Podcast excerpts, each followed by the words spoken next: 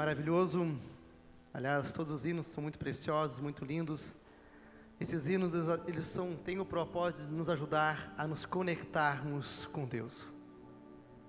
E eu espero que você tenha conseguido se conectar bem com Deus, estar bem perto de Deus, porque nós precisamos disso. Nós precisamos ter essa presença bondosa, a presença preciosa de Deus, ela agindo poderosamente na vida de cada um de nós.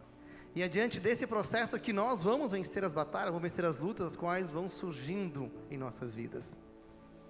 Nós estamos, nos propusemos a falar de uma série, Igreja Perseguida.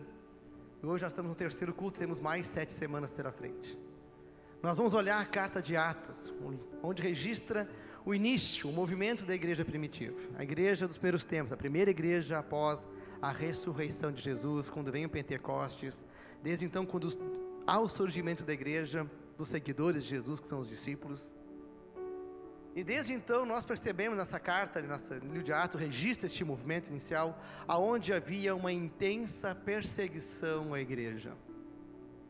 Uma intensa perseguição a este movimento, e alguns chegavam a dizer, puxa, se é de Deus, isso continua, se não for, ele vai terminar em algum momento. Mas muitos queriam, pela força humana, de toda forma, parar essa obra. E para isso todo o mundo, das autoridades da época do de Jerusalém, o Sinédrio, que era composto por 120 pessoas, poderíamos dizer que era um sistema de julgamento, um tribunal da época, aonde eles estavam ali as principais autoridades civis, religiosas, autoridades é, econômicas, pessoas que tinham representatividade em Jerusalém, elas estavam mobilizadas, orientadas a parar o avanço do cristianismo. Essa ideia de Jesus incomodava muito. Incomodou tanto que levou a sua própria, própria execução, onde foi morto na cruz, por onde as pessoas não suportavam, tinham medo, tinham insegurança. Mas Jesus, ele não apenas morreu na cruz, como ele ressuscitou no terceiro dia, e isso deixou todo mundo apavorado mais uma vez. E os discípulos, puxa, mas eles não vão continuar porque já foi morto o líder deles, e se bastou se passar os 50 dias após a morte de Jesus e ressurreição dele, e lá vem o Pentecoste, vem a igreja inflamada pelo poder e pelo mover do Espírito Santo, e um grande eh, processo da mensagem, da pregação de Deus, ela começa a andar por todos os lados, e o povo pregando de uma forma maravilhosa. E aí, mais uma vez, as autoridades tentam barrar, tentam impedir. Nós vamos ver o processo aqui que não vai ser possível. Olhando a primeira pregação que os discípulos eles foram presos porque estavam pregando o nome de Jesus, e a ordem foi essa: vocês param de pregar, que do contrário vocês não têm como estar em liberdade. E eles disseram: nós não temos como parar de pregar, porque nós somos testemunhas de Deus. Isso é nós, não, não há o que fazer. E aí mais à frente, nós olhamos do culto domingo passado, então que eles foram não apenas presos, eles foram também açoitados como uma forma de impedir o processo. E nós vamos ver hoje a consequência maior do que o açoite, vai gerar na morte de Estevão, primeiro discípulo de Jesus. Percebe que vai intensificando a perseguição, ela vai ficando cada vez mais intensa, porque era uma forma de assim, vocês precisam parar. E é deste Deus aqui nós estamos falando, deste Deus vivo aqui, tentaram parar dois mil anos atrás, aqui não foi possível. Só não parar a mensagem de Jesus, só a mensagem de Jesus é a mensagem que mais transforma a vida no mundo todo, porque Ele é o próprio Deus vivo. É o Deus a qual tem poder de transformação. E não é a força humana, o homem, o governo, seja o que for levantar autoridades, como existe em inúmeros países onde os governos estão tentando barrar a entrada do cristianismo. E lá tem pessoas cristãs professando o nome de Jesus, mesmo que isso lhe custe a sua própria vida. Não se trata de um fanatismo, não se trata apenas de um desejo para ser, para ser mártir, prazer ao sofrimento, não, se trata daquilo que é a mensagem de Deus. E quando nós recebemos a mensagem de Deus, nós não podemos nos calar diante dela. E isso eu quero dizer nesses próximos cultos, nós não podemos deixar de falar daquilo que vimos, daquilo que experimentamos e daquilo que Deus tem feito em nossas vidas. Que nós nos tornemos mensageiros de Deus. Mensageiros de Deus. Não quer dizer que nessa jornada nós não vamos passar por dificuldades batalhas e lutas. É, domingo passado, nós, eu tinha dois cultos pela manhã, mais o culto da noite. E logo que eu levantei, eu olho um primeiro áudio, foi uma notícia bastante forte assim da Renate, em relação ao seu esposo. E eu, eu quando eu comecei a pregar aqui de manhã, quem estava culto de manhã sabe o quanto eu estava sensível, eu estava preocupado, abalado com a notícia que nós tínhamos recebido inicialmente, com o agravamento da situação do Fabian. Passou-se uma semana, havia toda uma expectativa, nós orando muito, clamando a Deus pela situação da vida dele. E ontem sábado, ontem isso piorou, agravou mais, ele foi entubado, e desde então, assim, a gente ficou bastante alarmado, muito preocupado com tudo isso, porque já estava, já estava no UTI, ele já estava no processo é, de um coma induzido, mas de repente, agora, quando foi entubado, isso nos deixou bastante angustiado mesmo o processo, porque a gente sabia que significa que a, é quando os órgãos vitais começam a parar. E é o risco que haja uma falência. E está sendo entubado para evitar isso. A gente sabe desse risco que existe nesse momento. Mas Deus é maravilhoso, Deus é poderoso e nós oramos muito. A gente articulou todas as células ontem, tinha um grupo de oração da igreja. E a gente ontem à noite ainda teve um grupo que se reuniu, umas nove e meia da noite, se reuniu para orar, para levantar um clamor a Deus pela vida do Fábio. E hoje de manhã, enquanto estava aqui no culto, estava bastante fragilizado ainda, preocupado com tudo isso. Nós recebemos uma mensagem, de repente alguém veio no meu ouvido para dizer, pastor, temos notícias boas do Fábio. Ele começa a ter seus primeiros sinais de reação. Não estou dizendo que o Fábio melhorou, que ele ficou bom, não. Ele está entubado, ele continua ainda no processo. Mas os primeiros sinais de reação. Ele começa a vencer as bactérias dos medicamentos, começa a fazer efeito no processo da cura dele. E eu quero dizer que quando a igreja começa a orar, Deus começa a falar. E às vezes a mensagem de Deus nós estamos trazendo, às vezes o ministério ele é pesado, às vezes é tem sim. Nós estamos lutando com várias realidades aqui na igreja, nós temos todos os tipos de situações vivendo e perguntamos por que isso, no momento que a igreja está mais orando, mais buscando a Deus, onde nós estamos mais perto de Deus, por que tem que passar por tantas lutas? Nós estamos com nossa lista de pessoas. É, eu sempre tenho dito que nosso menor problema da comunidade neste ano foi o Covid. Nós temos problemas muito intensos, com muito problema de saúde, sim, mas são de outras origens que Deus tem nos levantado um povo guerreiro, um povo de oração. E eu quero dizer que Deus quer mais de mim e de você. Deus quer mais de nós. Deus nos quer que nós venhamos entender. Nós cantamos o penúltimo hino, é estar na presença de Deus. O que é estar na presença de Deus, gente? A presença de Deus não é cantar um hino e sentir uma paz, sentir um sentimento, quem sabe um calafrio. É muito mais do que isso. É viver, é estar de fato. É uma conexão que não acaba num culto, não acaba durante um louvor. Você não está conectado porque você ouviu um louvor que mexeu e que sensibilizou o teu sentimento. É uma conexão de vida com Deus. É uma conexão de vida que vai o dia todo, e nós vamos olhar a palavra hoje, vamos perceber isso. Por que, que essa mensagem não parou? Porque ali havia uma conectividade com Deus profunda, e esse processo nós precisamos desenvolver em nossa jornada, em nossa vida com Deus. Eu vivo dias que certamente estou muito mais frágil, muito mais sensível que outros momentos. Sim, estou sim.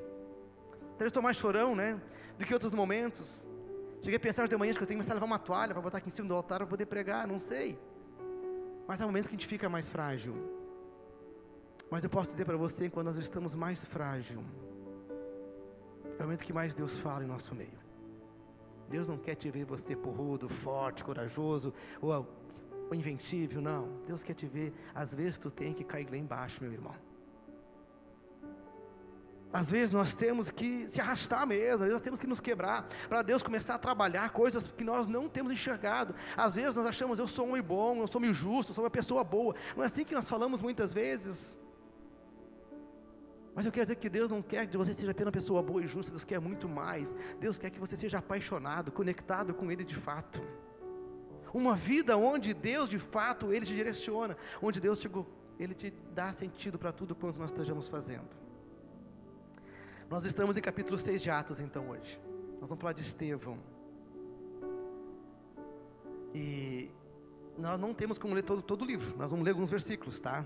Então você pode ligando seu celular para poder ter a Bíblia no seu celular, ou então abrindo a sua Bíblia de papel, e vamos lendo alguns versículos, alguns textos, e no decorrer da semana você vai aprofundando. Eu quero que nós, ao terminarmos essas dez semanas, que você venha compreender o que, que é, como a igreja cristã se formou e que igreja você representa que não é a igreja do oba-oba, não é a igreja da festa, não é a igreja do culto show, não, é a igreja que tem ver aonde levanta discípulos e discípulas do Senhor, pessoas comprometidas com a causa. Você não vem a este lugar para ter paz, para sentir melhor apenas, é muito pobre pensar isso. Você vem neste lugar para entrar numa batalha, para entrar no ministério, para entender de que você é um homem chamado para alcançar almas para Jesus, aonde começa dentro da tua própria casa. E você deve ter, ter essa compreensão de que a maior luta da sua vida certamente é na sua casa. Às vezes a gente tem vergonha de falar dos problemas da família, não é verdade, mas meu querido, quer dizer que a tua família é como todas as outras famílias. Todas as famílias têm problemas. O que muda são os nomes dos problemas.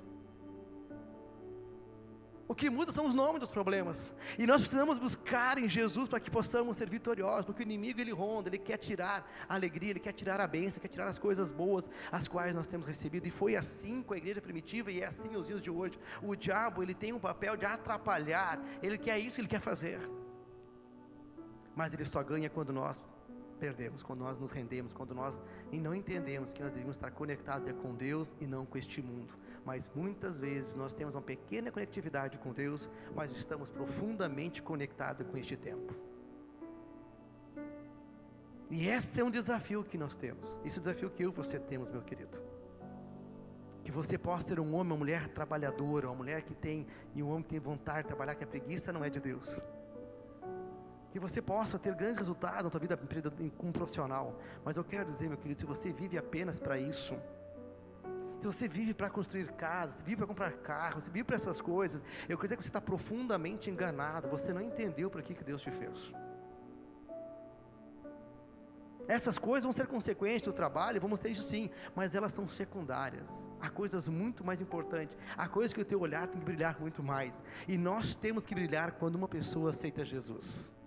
Ontem um discipulado, é, onde eu estava começando discipulado com alguém, a pessoa tomou uma decisão por Jesus e eu fiquei maravilhado, meu dia se encheu de alegria, porque ali havia havido uma conquista maravilhosa. Agora você está vigiando para que ele venha permanecer firme no caminho do Senhor, para que ele não venha recuar. É isso, está orando. É esse ministério. É quando o teu filho se converte, é quando teu esposo se converte, quando tua esposa se converte, quando teu pai se converte, quando tua mãe se converte, quando alguém na tua casa diz, eu quero seguir Jesus, o nome de Jesus tem importância na minha vida. Esse, esse entendimento, essa, essa alegria, nós temos que ter isso. Esse status você pode querer ter, meu querido. Às vezes nós carregamos outros status que são passageiros. Mas há status que são de vida eterna que nós cantamos esta noite, que são status que não cessam aqui, e esse status nós precisamos buscar. Atos 6. E vamos lendo alguns versículos, tá? Nós não vamos conseguir ler todos, mas vamos ler alguns versículos de Atos 6 é Atos 6 e 7, só que 7 vai ficar para vocês lerem praticamente todo ele em casa, que é a grande e corajosa pregação de, de Estevão. Nós vamos olhar algumas coisas sobre Atos 6 e um pouquinho de Atos 8 nesse, nesse momento. Eu quero falar inicialmente qual foi a origem da, da, da perseguição que nós encontramos nesses textos, então. Qual era o problema? Da, por que eles perseguiam os discípulos? Porque Estevão era um homem cheio de graça e do poder de Deus. Realizava grandes milagres e grandes maravilhas e sinais entre o povo. A igreja começou a se expandir, crescer, a igreja primitiva. Depois começou a alcançar povos diferentes. E a igreja tinha um forte compromisso sempre com a diaconia, a ação social, cuidar das pessoas necessitadas, em especial as mulheres viúvas, porque não tinham aposento na época, não tinha uma, uma renda, uma viuvez. E de repente se percebe que havia necessidade de construir um ministério específico só para cuidar disso, e Estevão estava entre estes homens. Mas nós olhamos aqui que Estevão não era um homem apenas que tinha uma preocupação em levar comida para quem estava com fome. Fala que era um homem que tinha graça e tinha poder e tinha sinais e maravilhas no seu ministério. Ele ao entregar ali um sustento para uma casa, ele ministrava aquela casa, ele orava naquela casa e pregava o evangelho. E ali começa então a origem da perseguição, porque eles não queriam que Estevão fizesse isso. Porque o mundo religioso da época já fazia, já entregavam cestas básicas, já entregavam alimentos, já entregavam sustento às viúvas mas não fazia o que os cristãos estavam fazendo sinais e maravilhas. A tua cidade, nossa cidade, nosso, nosso lugar que nós moramos, ela faz isso. Os governos fazem isso, mas a missão social da igreja não é essa. É muito mais profundo, tem a ver com cuidar de pessoas, é se importar em levar transformação, restauração, levar Jesus para aquela casa. Atos 9, Atos 6, 9 vai dizer assim: Contudo, levantou-se oposição dos membros da chamada sinagoga, dos, dos, libertos, dos judeus de Serene e de Alexandria, bem como das províncias da Cilícia e da Ásia. E estes homens começaram a discutir com Estevão, mas não podiam resistir à sabedoria e ao espírito com quem ele falava. Os povos, as cidades, começaram a se levantar contra Estevão. E eles diziam: para com esse negócio ficar pregando sinais e maravilha, para de estar fazendo cura, para, entrega a cesta e para por aí, Estevão. Não, Estevão não, Estevão fazia mais do que isso. E eles não conseguiam resistir à sabedoria do Espírito que estava na vida de Estevão. O que incomodava não era então a, a, a, ação social, o que incomodava era o que estava junto à ação social, que ali tinha vida. E esse, isso causava, porque tinha a ver palavra, palavra traz transformação de vida. Ação social por ação social traz dependência. Ação social com cuidado traz transformação, traz novo conceito, nova mentalidade, novo pensar. E isso que eles não queriam, que era o conceito onde Jesus estava, onde Jesus chegava. Então, eles, o que, que eles fazem? Olhamos versículos 13, né? Eles levantam falsas acusações, eles vão lá, subornam algumas pessoas, para eles levantarem falsas acusações contra Estevão. E ele diz assim: então, ali apresentaram falsos testemunhas que diziam: Este homem não para de falar contra este lugar santo, contra a lei. Pois ouvimos dizer que esse Jesus, o Nazareno, destruirá este lugar e mudará os costumes que Moisés nos, nos deixou, nos legou. O que, que eles criaram? De que Estevão estava lançando uma falsa doutrina e tudo aquilo que fazia parte de uma história milenar, a história aonde toda a lei bíblica, todo, todo o Antigo Testamento, aquilo que fazia parte da lei Torá, aonde os escribas, que eram os, os gênios, nerds da época, os grandes entendedores, que decoravam esses textos, e olha, este Estevão está mentindo, ele está, ele está profanando o nome de Deus.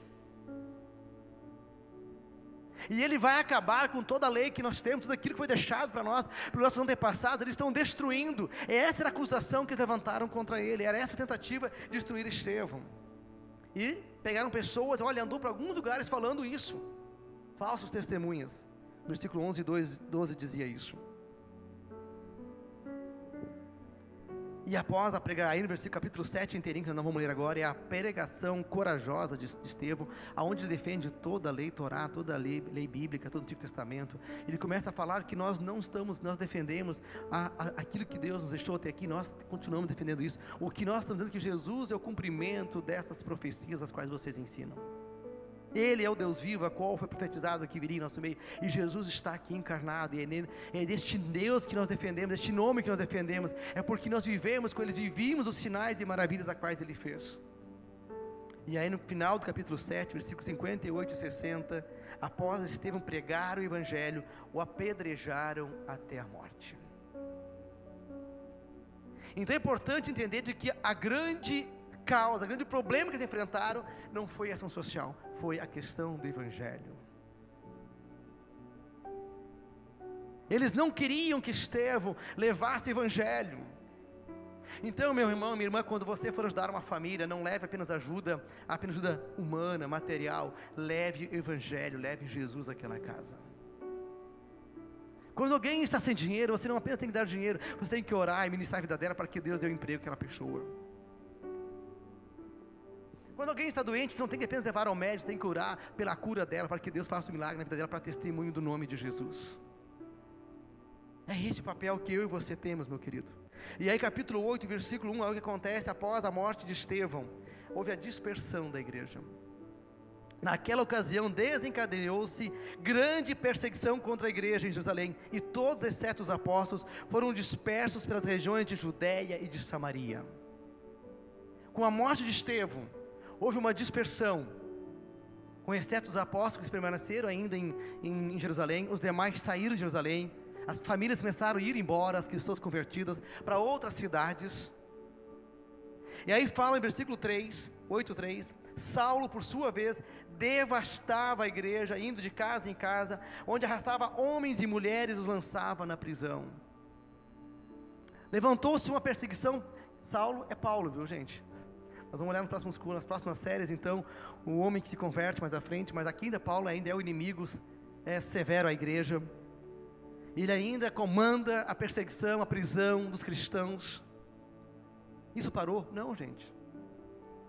Se nosso tema dessa série Igreja Perseguida, porque ainda há países, há nações de pessoas que são presas injustamente, elas são presas porque elas professam Jesus como seu Senhor e Salvador. Elas são torturadas porque elas professam Jesus como seu Senhor e Salvador. E as pessoas não podem, as pessoas não renunciam, elas preferem a tortura do que negar o nome de Deus. Eu quero te dizer, meu querido, que você jamais deve negar o nome de Deus. Muitas vezes somos tão covardes que nós não nos posicionamos diante de amigos que não são cristãos. Essa semana eu ouvi uma irmã dizer: Olha, pastor, eu estou, assim, aliás, há anos ensaiando em convidar a minha irmã. E ela disse: Eu sempre tive medo de ela não ela rejeitar o meu convite. E para minha grande surpresa, quando eu fiz o convite, assim, eu vou ir. E ela estava de manhã aqui no culto. Ela protogou, ela enrolou, teve dificuldade. Talvez você está na mesma situação. Você está ensaiando convidar alguém, mas não fala.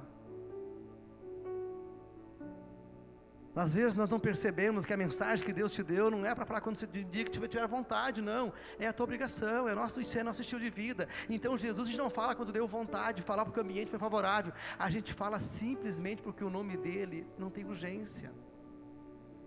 O nome dele é para ontem, ser anunciado a todas as pessoas. Como então a igreja reagiu a essa dura perseguição? Atos 6, 7, voltando para trás de novo então, né? Atos 6, 7, como eles reagiram a perseguição, perseguição que foi levantada contra eles. A igreja crescia rapidamente e o número de, de, de discípulos em Jerusalém aumentava, perdão, crescia rapidamente o número de discípulos em Jerusalém. Também um grande número de sacerdotes obedecia à fé. Percebe que coisa bonita acontece aqui? Justamente os que comandaram toda a morte de Jesus, todos aqueles que comandaram, que comandavam, que faziam, tentavam dar legitimidade, que os discípulos eram pessoas erradas, que eram os sacerdotes. Quem são sacerdotes? Eram os homens de Deus, é os que ensinavam a palavra de Deus. Quem são hoje? Os pastores, os padres, os missionários, o nome que quisermos dar. É isso, é os sacerdotes que a Bíblia se refere. E de repente, aqueles que levaram o próprio Jesus à cruz, aqueles que disseram, não, esse cara tem que ser morto, aqueles que estavam comandando a perseguição aos discípulos, dizendo, não, eles estão errados mesmo. De repente eles começam a não resistir mais e começam a dizer que um bom número de, também de sacerdotes começa a se converter ao Senhor, não apenas a multidão, mas os, as, os próprios religiosos, porque eles começavam a olhar, não, mas não tem como dizer que esse homem não é de Deus. O Evangelho de Jesus é assim, gente. A pessoa pode negar, ela pode bater o pé, não, Jesus não existe, isso é coisa de fanático, isso é coisa de quê? Pode dar um monte de nome, mas chega um momento que Jesus chega. E tu não tem como resistir mais. Em Atos, aliás, em Atos 1,8, antes da igreja surgir, fala que o Evangelho seria levado para todos os cantos da terra quando o Espírito Santo vier sobre os discípulos, antes do início da igreja, ele fala que quando o Espírito Santo chegar sobre vocês, vocês irão levar o Evangelho até os confins. E percebe que lá em Atos 8:4 vai acontecer o quê? Após a perseguição, após a dispersão da igreja, com a morte de Estevão. Olha o que acontece em Atos 8:4. Os que haviam sido dispersos pregaram a palavra por onde quer que fossem. A dispersão gerou missão. Eles deixaram Jerusalém porque começou o processo das prisões, começou o processo das mortes, começou o processo de torturas, e o povo começou a se dispersar. Mas a, só complicou mais para o sistema da segurança da época. Eles tinham que controlar Jerusalém para não avançar a, a, missão de Jesus, de repente ela já não estava mais em Jerusalém, ela já estava saindo dos, do seu controle, porque era viu, tinha a ver com o cumprimento da profecia de Deus. Tu pode levantar a perseguição que você quiser contra os servos de Deus, mas aquilo que é de Deus ninguém derruba o homem não derruba. A morte de Estevão resultou em demissão maior. Porque aquilo houve a dispersão da igreja, a igreja se dispersa, ela começa a pregar em outros lugares, em outros contextos, e isso é maravilhoso de olharmos.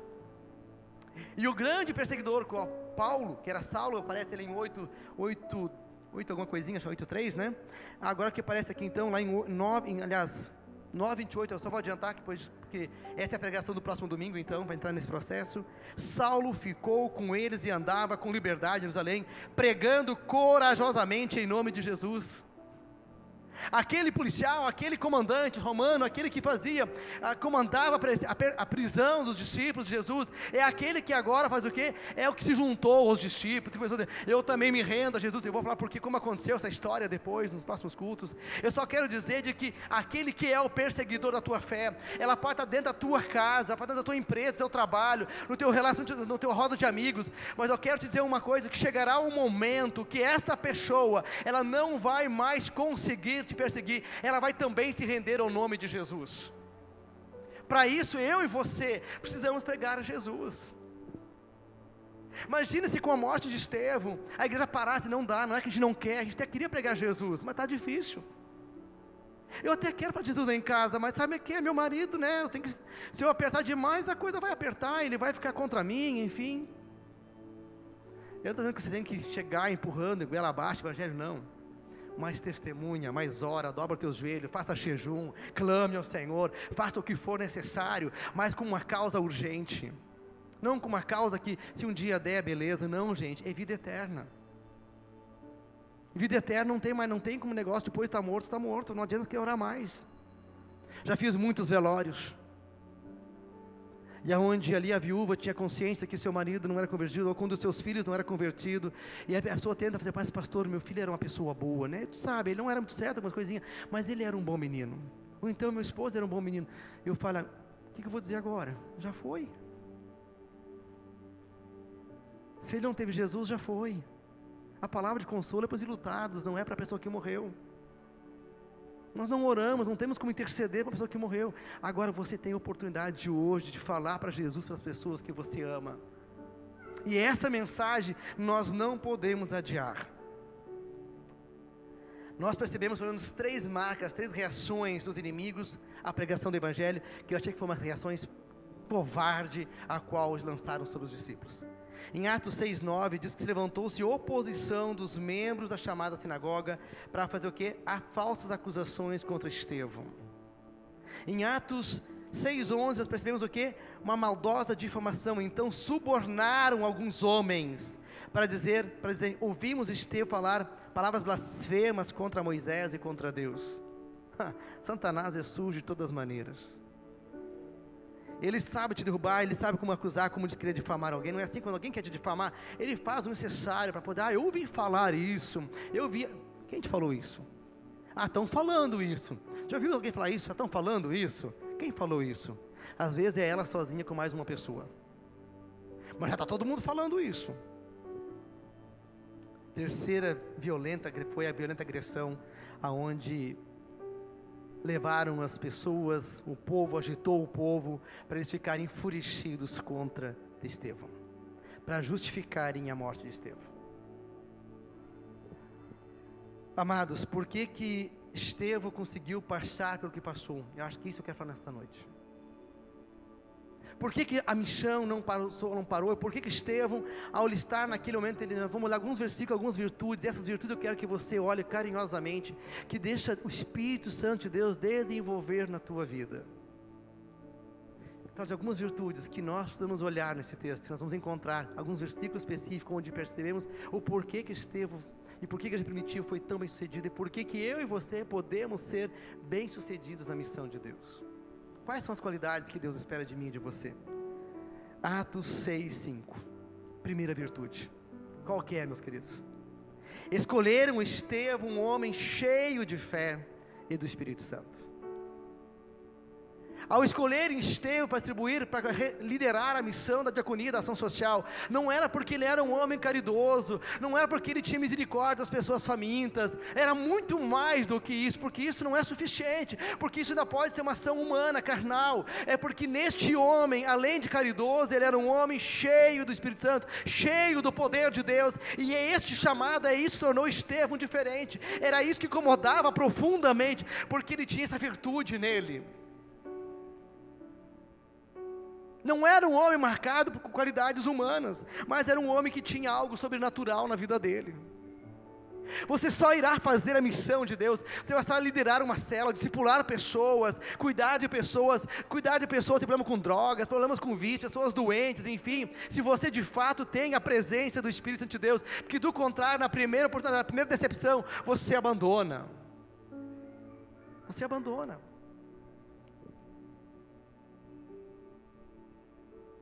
Existem alguns ministérios que eu tiro o chapéu para algumas pessoas.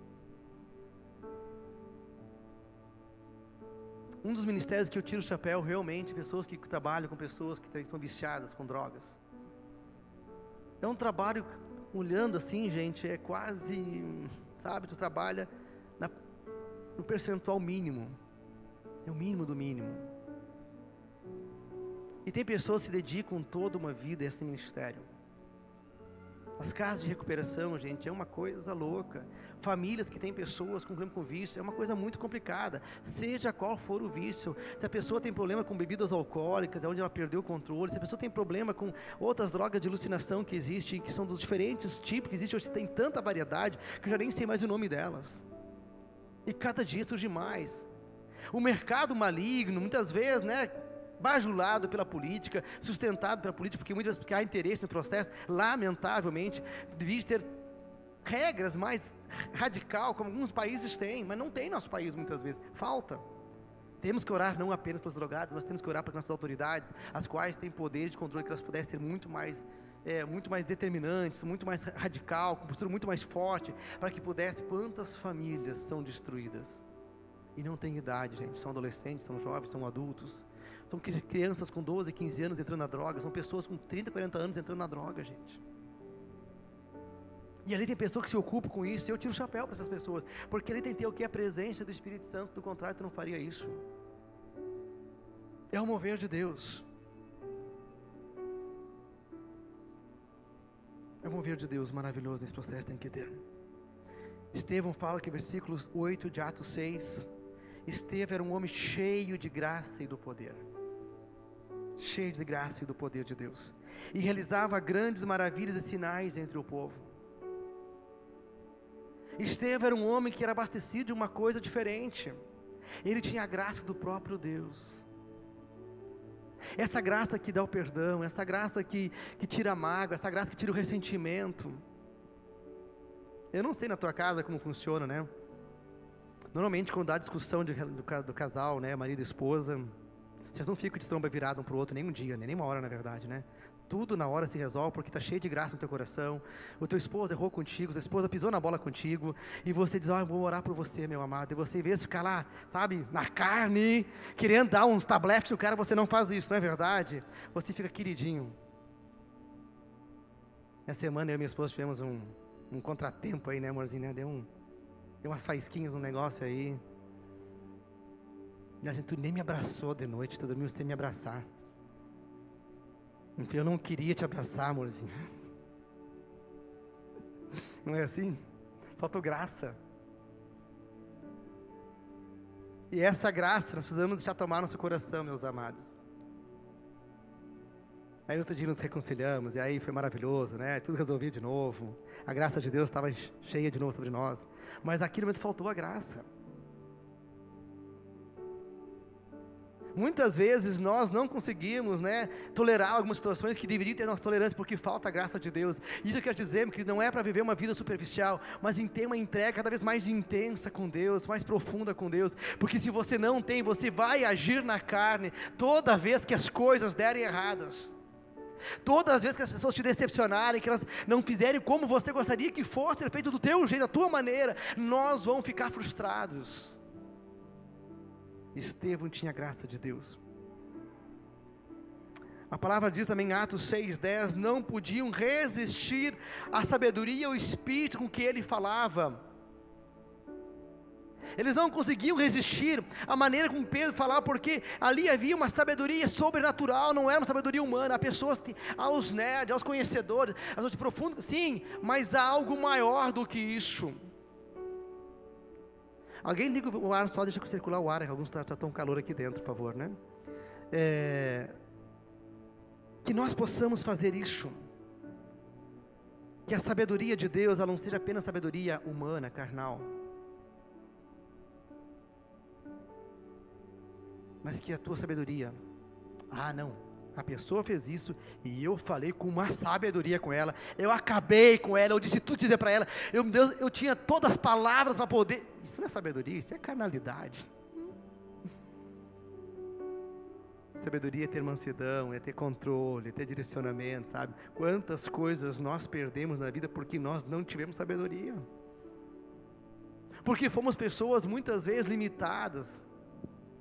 E é deste Deus é que eu e você buscamos, de um Deus que nos dá sabedoria. Então te abasteça. Toda vez que você percebe que as coisas fogem do controle, comece a pedir sabedoria de Deus. Sabedoria de Deus. A outra virtude que não podemos só te falar. Atos 6,15. Olha o que incomodava os sacerdotes, o que incomodava os escribas, o que incomodava todo o sinédrio, todas as pessoas que estavam ali julgando ele. Aquelas 120 pessoas na frente de Estevão. É quando olhando para ele, todos que estavam sentados no sinédrio viram, viram que o seu rosto parecia como um rosto de anjo. Não porque Estevão era um bobão, não porque Estevão era aquele cara assim que todo mundo pode bater nele. Não, não era isso não, gente. Era um homem de uma, de uma liderança importante. Estevão era uma pessoa importante, tinha liderança, tinha capacidade, tinha desenvoltura. Não se trata desse processo, ah, mas ele era um pobre coitado, não era isso não. Era uma pessoa importante que Deus escolheu para uma missão importante. Mas Estevão era um homem que, que deixou perturbado o sinédrio. Depois que levaram tantas acusações, falsas acusações, e Estevão tinha o que? Graça no coração dele. E o rosto dele era tão forte, tão lindo, que brilhava como um anjo. Ele não ficou azedo, ele não ficou revoltado, ele não ficou bravo, ele não esbravejava, ele simplesmente estava como um anjo do Senhor. Tudo bem, ele foi acusações, mas olha o que aconteceu em Atos 7,60. Depois de Estevão fazer uma longa pregação no capítulo 7, eles vão olhar os versículos do, do 1 até o 55, o ato de, Estevão pregando, né, uma pregação maravilhosa, explicando toda a sua a, a questão de que estavam defendendo a lei de, de Judá, que eles não estavam contra, eles eram, eles eram segmento, Jesus é a resposta, é o Messias e tudo mais.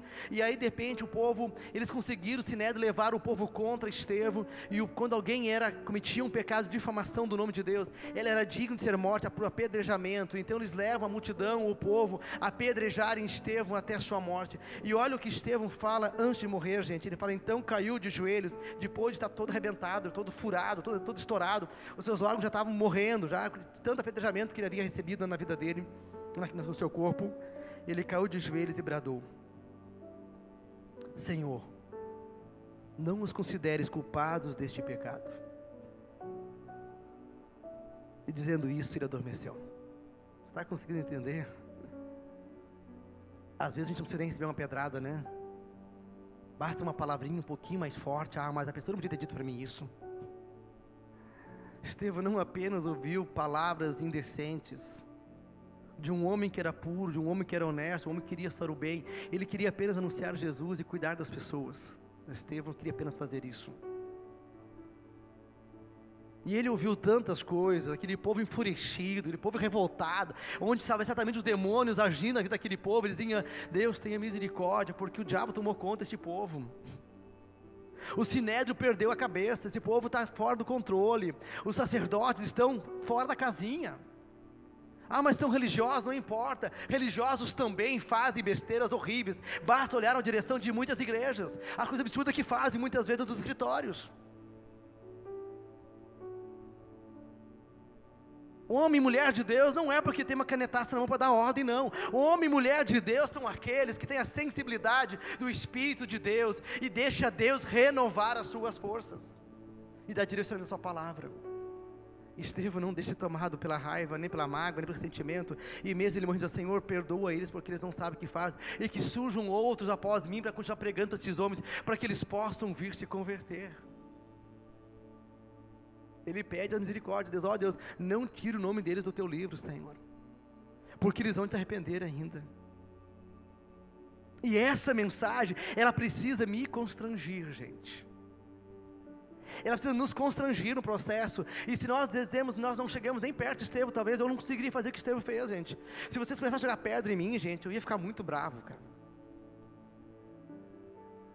Não sei, diz que baixinhos é invocado, talvez seja por isso, né? Não sei se esse é o problema. Acho que não é esse não, né? Está entendendo? Se alguma coisa errada contigo, tu já fica enfurecido, fica bravo, cheio da razão, e já quer levantar o dedo e dizer, olha, não é assim a coisa. Eu quero dizer que antes que você use a tua razão humana, a tua força, a tua sabedoria humana, peça a sabedoria do alto, do céu, onde Jesus possa direcionar a tua vida. É isso que nós precisamos receber do Senhor, é isso que a palavra diz. E esse é Deus que eu e você seguimos. Um Deus que transforma vidas. E quando tenho falado de um novo estilo de vida, não é uma coisa moderninha, não é apenas um papo furado, não, gente. Tem a ver com mudança de vida de verdade. Eu não criei um estilo de vida porque agora todo domingo eu, minha esposa e meus filhos vão para a igreja bonitinho, de, de banho tomado, de, perfume, de perfumezinho e tudo mais, arrumado cabelinho, nada disso não. Porque agora vestimos roupa moderna, sei lá. Eu não sou mais um funk, não sou mais um funk, não sou mais, sei lá, o que mais, um cara radical, louco na vida. Eu sou comportadinho. Não, nada disso.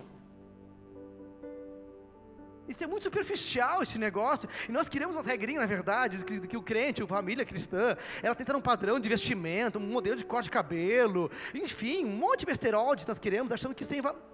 Jesus não está olhando que roupa está vestindo, gente.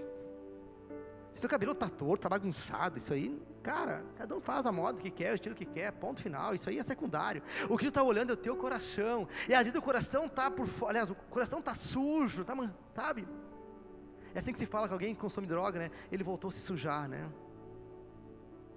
Ele estava limpo e se sujou de novo. Às vezes nós ficamos limpos no culto e ficamos sujos depois já em casa de novo, só limpo externamente. Eu quero dizer que Deus quer limpo o teu coração. O meu coração e o teu coração. E quando o meu coração e o teu coração está limpo, gente, a gente começa a fazer missão. A gente começa a testemunhar o nome de Deus, a gente começa a orar para as pessoas, a gente começa a doar para a obra de Deus, a gente faz isso de forma espontânea, porque isso é natural, porque eu amo isso aqui, isso aqui é eu. Sabe, a gente, a gente, a gente vê que nada é mais importante nesse processo que o reino dos céus. Amados, essa história é fantástica de Estevão, mas ela não é uma historinha para contar para as crianças, não. Ela é uma verdade. É o que aconteceu e algo que está acontecendo aos dias de hoje. E algo também que é para acontecer na tua vida e na minha vida. Que nós possamos deixar que o Espírito de Deus nos envolva cada vez mais nesta obra. Eu quero orar contigo por isso nesta noite. Que nós possamos estar comprometidos com a pregação do Evangelho.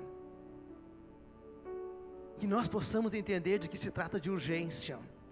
De todas as obras, todos os ministérios da igreja, eles precisam estar comprometidos com a pregação do Evangelho. A turma que toca louvor aqui, eles não são bons cristãos, porque faz louvor todo domingo aqui na igreja. O pastor da igreja não é um cara legal porque ele prega todo domingo para a igreja. Não, gente, isso aqui é muito pouco, é muito mais do que isso. Você não é um bom cristão porque você lidera uma célula. Tá? Não é mais do que isso que eu quero dizer para você. Você é quando você começa a testemunhar para Jesus, para as pessoas que ainda não conhecem o nome de Jesus.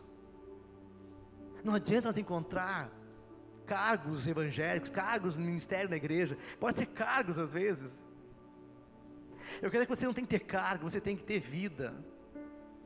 Eu não tenho que ter um cargo de pastor e achar que está resolvido, não. Eu tenho que ter um compromisso de pregar evangelho para as pessoas que não conhecem Jesus. Eu quero dizer para vocês: o dia que eu parar de evangelizar, gente, então eu digo, eu devo renunciar ao meu ministério.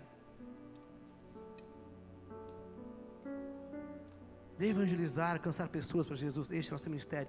E essa é a oração que eu quero fazer contigo nesta noite, onde você pode dizer, Senhor Jesus, eu quero ter esse Espírito de Estevão, o Espírito de Deus. O Espírito de Jesus, Estevão não era o líder, ele era a pessoa que servia uma causa, ele não era maior, ele não se importou em morrer pela causa, porque a causa era maior que o Estevão. A causa é maior do que você mesmo, a causa é maior do que eu. Está entendendo isso? A causa é maior do que a gente mesmo. Você não é bom porque você faz uma coisa boa pela igreja, você é bom porque você tem uma causa de Jesus no teu coração. Essa causa de Jesus tem que estar no teu coração. E é Jesus primeiro no processo. Vamos ficar de pé, vamos orar, vamos clamar a Deus nesta noite. Eu sou grato pela tua vida, porque Deus tem feito muitas coisas neste lugar. Mas eu creio que Deus quer fazer mais, mais, mais, e você sabe disso. Você sabe disso que Deus quer mais comigo e contigo. Eu não estou satisfeito comigo ainda. Daquilo que eu tenho experimentado em Deus, sei que pode ser muito mais. E que você pode, eu também quero mais de Deus. Que nós não venhamos colocar nos limites, ah, nós podemos até fazer até aqui, até ali. Não, gente. Deixa o sobrenatural, deixa as coisas acontecerem. Se surpreenda a ti mesmo. Puxa, como eu consegui fazer isso? Glória a Deus, só isso, diga. Como é que eu consegui ter o um casamento restaurado? Como é que eu consegui eu, minha família seguir tudo a Jesus? Como é que eu consegui pregar para minha sogra, para meu sogro? Não sei para quem mais, sabe? Para as pessoas que eu não imaginava. Está pregando, é isso. Vamos orar, queridos. Pai amado, Deus poderoso, Deus bondoso. Que tu, Deus amado, venha, Deus, nos constranger, Deus faz nos sentir envergonhado, Pai, de quando nós de fato somos muitas vezes, Pai, medíocres, somos muitas vezes acanhados, somos muitas vezes os fujões da obra, Senhor, porque alguma coisinha deu errado. porque não nos atiraram uma pedra, mas um grão de areia nos tocou em nós, e já dizemos que doeu, e ficamos ali esfregando onde não há dor. Chega disso, Deus. Nos levanta aqui um povo, Deus, para de ficar, não ser um povo murmurento, mas um povo fortalecido, um povo corajoso, Deus, um povo que sonha alto o reino dos céus. E tudo aquilo, Deus, que eu já tenho feito, cada um aqui nesse lugar tem feito, mas eu quero fazer mais. Diga, eu quero fazer mais para o Senhor. Que o Senhor Jesus venha confirmar, que você assim, eu recebo do Senhor esse direcionamento para a minha vida. Diga, eu recebo de Deus, Pai. Venha dar assim, essa vontade de Deus, que o Espírito de Deus esteja agindo neste lugar agora, onde cada um esteja assim, eu recebo de Ti, ó Pai, eu recebo de Ti, Deus amado. Desejo e a vontade de ser o Teu mensageiro, Pai. De ser um testemunha na minha casa, de ser um testemunha no meu trabalho, de ser um testemunha ali onde eu estiver, ali onde eu encontrar pessoas incrédulas, pessoas resistentes ao Evangelho, de que ali é o campo missionário que Tu tens dado para mim, Deus amado, e ali eu vou me vibrar, ali eu vou me divertir, porque ali eu quero estar, não porque sou aceito, mas porque ali, Deus, há uma mensagem que ser dita para minha boca. Levanta homens e mulheres com lábios ungidos, ó Senhor, Pai Levanta homens e mulheres cheios de poder e da tua graça, Senhor Jesus. E tudo isso só é possível quando o Espírito Santo de Deus ele envolveu. Então venha com teu Espírito, ó Pai, venha com teu Espírito. Venha com teu Espírito Santo, o Senhor enchendo a cada um aqui, ó Pai amado, nesta noite. Encha-se com teu Espírito Santo, ó Senhor, Pai. Pai amado, Deus poderoso, eu creio que estás nesta noite visitando vidas, Pai. Tu estás pousando sobre cada um aqui, ó oh Deus, Pai. Hoje que eu estou recebendo a tua unção, o teu poder, a tua graça, Pai, em nome de Jesus. Dê ainda mais, Deus, dê ainda mais, Pai. Dê mais, mais, mais, Senhor. Em nome de Jesus. Em nome de Jesus. Em nome de Jesus. Amados.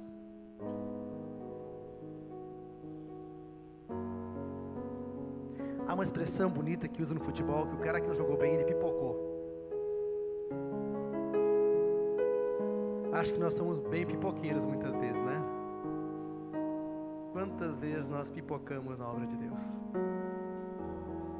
E os atletas é assim, né? O cara vai dar uma pegadinha firme, o cara rola. Tem, eles fazem, eles treinam mais como cair, como, como fingir uma, uma, um machucado, né? Jogadores que digam isso, né? Temos um atleta aqui, alguns atletas aqui na igreja que gostam de jogar bola, né? Os caras caem, meus filhos em casa é assim, antes de, antes de aprender a jogar bola, eles aprenderam como cair e rolar no chão. Nós não somos assim não, né? Os caras jogam uma areinha em nós, cara, e nós já estamos já, ai, aquela dor horrível, para com esse negócio, cara. Para de pipocar. Para de pipocar, esse negócio é sério, gente. Agora eu não estou brincando, isso é sério. Para de pipocar. A obra de Deus não é para pessoas fracas, pessoas que são covardes, mas é para homens e mulheres guerreiras no Senhor. Deus quer ver você um guerreiro. Um guerreiro.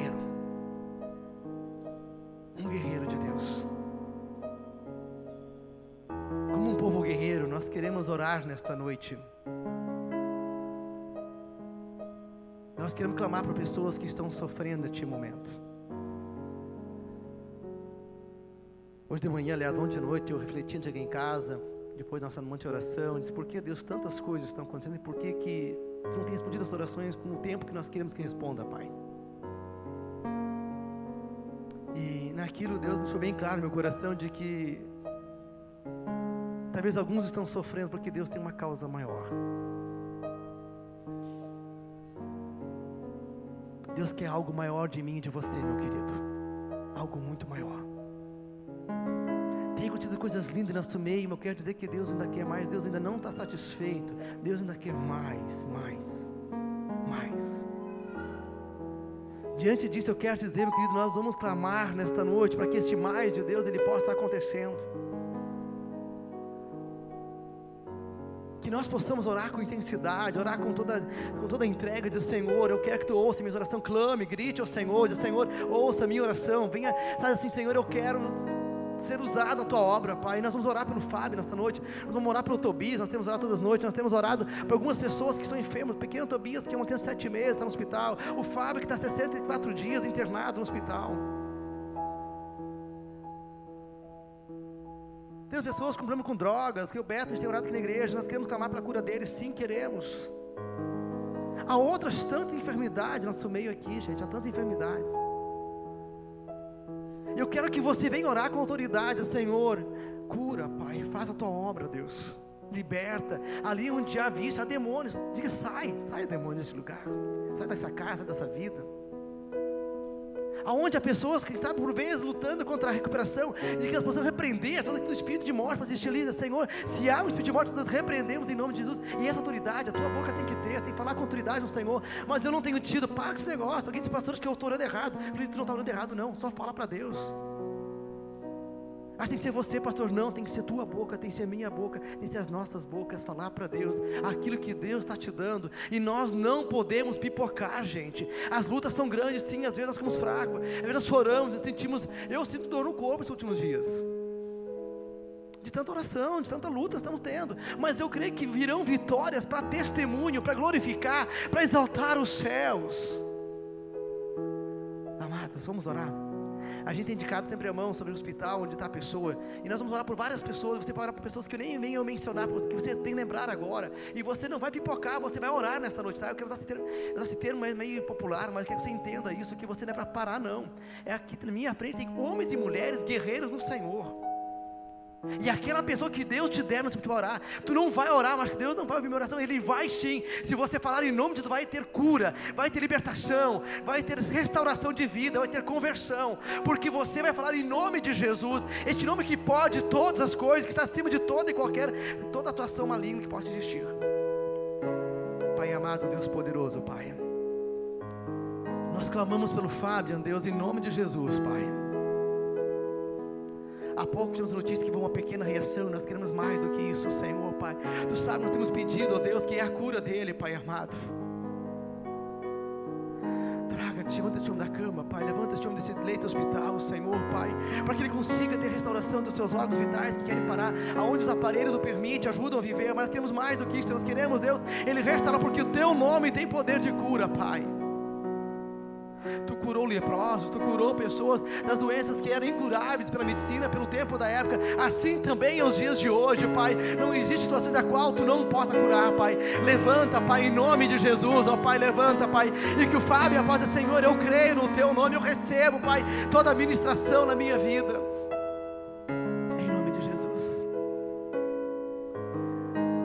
Deus poderoso, nós também clamamos, Pai, pelo nosso pequeno Tobias, Deus, que está lutando contra o seu câncer leucemia, Pai. E Deus, um Deus vive que nesse hospital, no leito lá em São José, Deus, no hospital onde ele está, Deus, que ali ele possa ter cura, Deus, Pai, em nome de Jesus, ó Deus. Aleluia, Pai, esteja nesse lugar, ó Pai. Aleluia, Pai, vem com o teu poder de cura ministrando neste momento, ó Pai. Dona Ereni também, Pai, luta com seu câncer, com suas quimioterapias, o tratamento, seu pesado, seu organismo, também clamamos, Deus, para que esta mulher seja curada em nome de Jesus, ó Deus. Aleluia, Pai, eu clamo pelo Beto, já oramos outras vezes, ó Deus, Pai.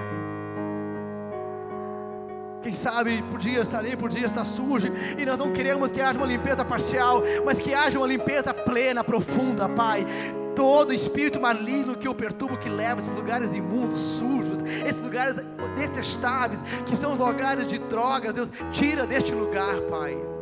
Tira, Pai. Fortalece a esposa, ajuda a vencer essa batalha, Deus, em nome de Jesus. Nós queremos orar por pessoas incrédulas, Deus, que estão, quem sabe, que fazem parte dessa comunidade de amigos, pessoas da família. Em nome de Jesus, Pai, toda incredulidade, toda resistência, toda oposição na casa se levanta. Que em nome de Jesus eu diga: está reprimido. O diabo não tem mais poder de cegar o entendimento de ninguém. Ali é onde há prostituição, Deus tira tudo isso, Pai. Muitas vezes há jovens se prostituindo, adultos se prostituindo, por ou sem dinheiro, Deus. Nós pedimos, Pai, que traga para a liberdade, Pai. Há pessoas que estão controladas pelo vício, bebida alcoólica, e não conseguem se libertar, Pai. Em nome de Jesus, repreendemos neste momento, ó Pai, que toda ação maligna também caia por terra e que haja um quebrantamento, ó Deus, em nome de Jesus. Traga a tua cura, Deus, em nome de Jesus.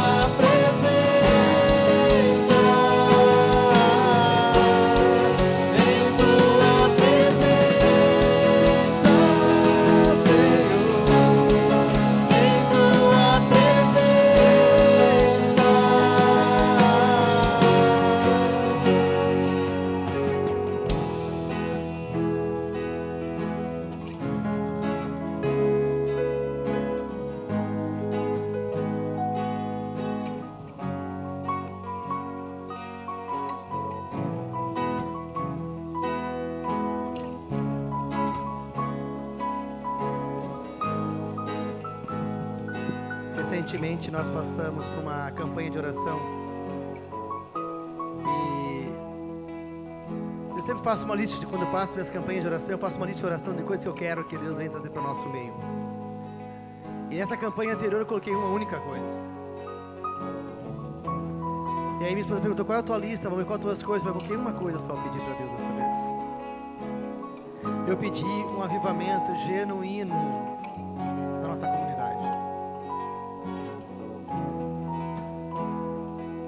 nesse processo, Deus vai fazer muitas coisas lindas assim. Eu vejo Deus fazendo coisas extraordinárias. Deus está Deus tá agindo de uma forma muito linda também na minha vida, porque se eu quero avivamento na minha igreja, eu também tenho que experimentar esse avivamento genuíno no meu coração. E Deus começa a mostrar coisas novas. E nesse processo eu começo a ver de que quando a gente pede coisas de Deus nessa intensidade, a gente passa por deserto, a gente passa por luta e batalha, porque não há como nós ter esse processo de cuidar de estar provado em Deus se não tiver batalha. E nós estamos por batalha porque eu vejo que Deus quer fazer algo maior no nosso meio. E nesse sentido, eu orando nessa madrugada, eu disse: Deus, eu preciso de entender o que está acontecendo. Se nós pedimos nesse período, foram 40, 40 dias de oração e jejum, e foi o período que mais se levantou luta nessa comunidade. Onde nunca tivemos tantos problemas de oração, de enfermidade, sabe por que isso? É porque Deus quer algo maior de mim, de ti, isso que Deus falou. Deus quer algo ainda maior, nós só começamos a caminhar, meus queridos. E talvez quando nós começamos esse exercício, pode até doer. Eu digo que eu falei há pouco, meu corpo está doendo, sim, porque nós estamos entrando num processo mais profundo, maior ainda. Eu quero te convidar, então, meu querido, para esse caminhar, para entrar na presença de Deus. E eu quero te convidar para nós termos 40 dias de oração novamente. E dessa vez, meu querido, eu quero te dizer, eu também estou me propusendo a isso também, que o nosso sacrifício do jejum, que você venha pegar mais pesado contigo.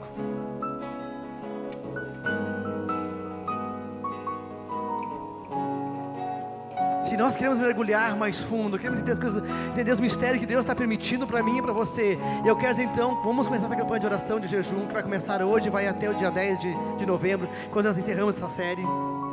Eu não havia nem planejado, hoje eu olhei e dar, certinho de novo, porque é propósito de Deus. E eu quero que nós, que nós tenhamos nesse propósito, gente, três coisas claras nesse processo.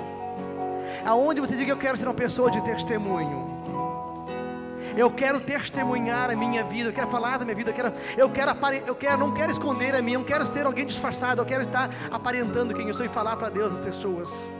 Eu quero ser um homem ou mulher de muita oração. Oração. Orar por cura, orar por enfermidade, com autoridade no Senhor. Parar de se esmolar e pedir com medo, não peça quando você abrir tua boca, porque sabe que Deus vai ouvir a tua oração. E para isso eu quero te convidar 40 dias de oração em jejum.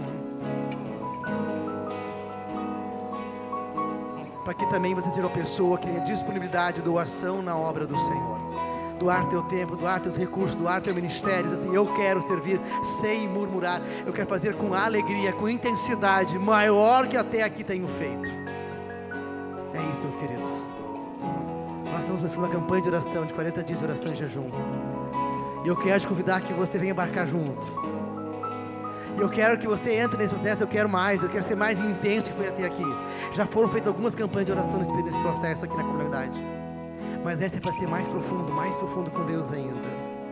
E que você pegue mais firme em casa ainda, que você não venha fraquejar, que você, você venha assim, Senhor, eu quero ter um tempo profundo de oração, eu quero entrar no meu quarto de guerra, meu quarto de oração, o canto de escuta, não sei aonde você quer se disciplinar, você quer tornar um homem ou mulher que ora diariamente, repreendendo tudo aquilo que é repreendido, mas também um homem e uma mulher buscando a presença de Deus, aonde tenha intimidade no Senhor.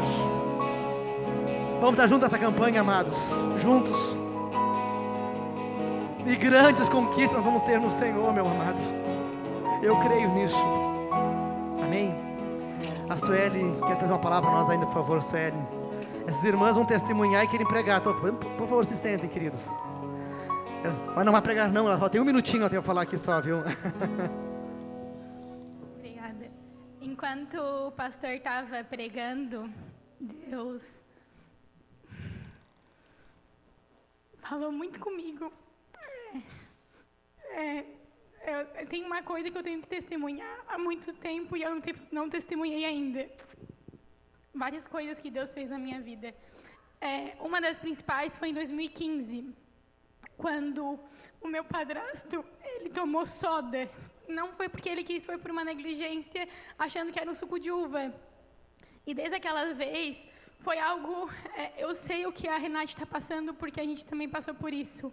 E ele foi trabalhar e ele não voltou para casa. Ele ficou dois meses na UTI, se alimentando pelo intestino, porque estava tudo queimado. E pessoas falavam, Jeff, é, dá apoio para Su, porque ele não vai ficar. E Deus fez milagres na vida dele, era para ele morrer.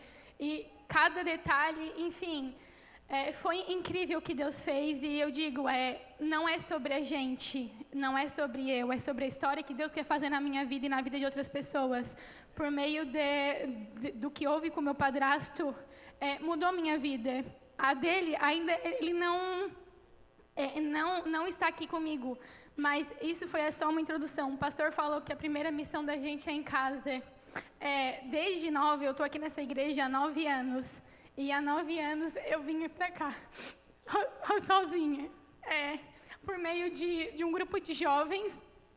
A Ana foi atrás de mim, eu fiz discipulado, eu firmei nessa igreja. E eu tinha 13, 14 anos, eu sempre vim sozinha. E para quem é nova, é triste ver as pessoas com os pais na igreja e os pais não estar do seu lado. E por muito tempo eu orei pela minha família na igreja. E porque eu, eu acredito que a primeira missão, nós somos missionários, e a prime, nossa primeira missão é em casa. É o que eu sempre digo para minha célula. É, vocês têm que honrar os pais e mães de vocês, porque Deus é mais importante, mas a segunda coisa são os pais. Os amigos vão passar, as coisas do mundo vão passar, mas os pais de vocês vão ficar. E na célula Eritreia, onde eu participava, eu orava. André e a Carla estão aqui para concordar comigo. Eu orei pela minha família na igreja por muito tempo. E depois desse ano, a minha mãe é algo muito forte. A minha mãe está comigo.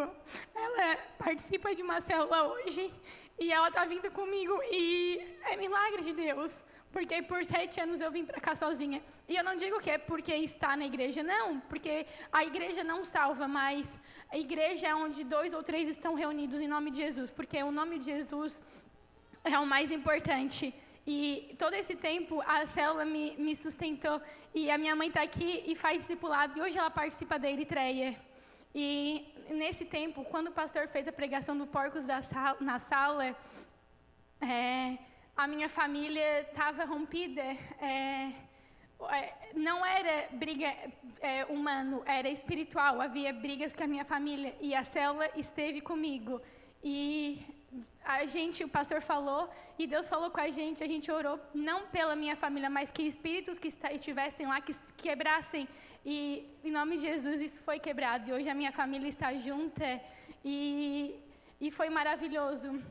E outra coisa que aconteceu, recentemente eu passei por um momento muito difícil, eu bati carro, foi foi um momento assim, estava passando um momento muito difícil. E nisso, a minha célula, eu não estava participando da célula Eritreia porque eu estava sobrecarregada. E a minha célula, célula de adolescente, gente, de 13 anos, eles me sustentaram.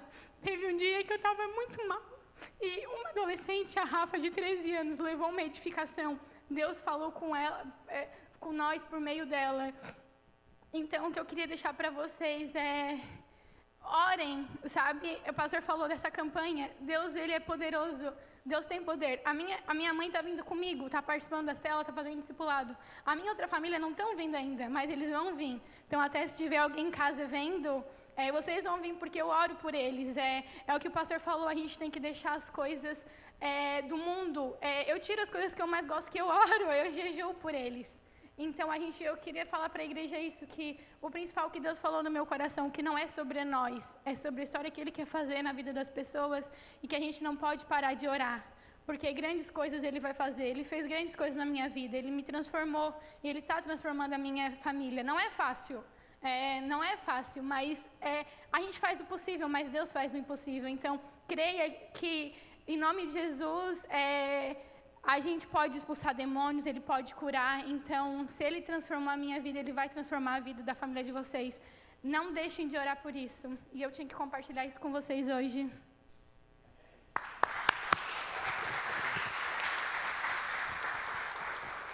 Vamos ficar de pé, queridos. Porque eu tenho que enviar um exército para a batalha. A gente sai do culto para a batalha, não é isso? Então, que você possa sair daqui animado, encorajado não para ficar aí fugindo da batalha, tá, queridos? Que se as coisas virem, que nós não venhamos fugir. Que nós não venhamos pipocar, como disse há pouco, né? Que nós possamos ser realmente aonde Deus te levar, você vai ir com autoridade, vai na unção de Deus. E se não deu certo, Senhor, me ajuda de novo, eu preciso vencer essa batalha. Que o nosso bondoso te abençoe e te guarde. Que o nosso poderoso Deus, ele faça brilhar o seu rosto sobre a tua vida e por onde você caminhar, por onde você andar nesta semana, onde você estiver, você estará sob a presença do Deus vivo, o Deus poderoso. Que Deus te abençoe, amado. Uma semana bem linda, bem abençoada e servindo ao Senhor. Amém?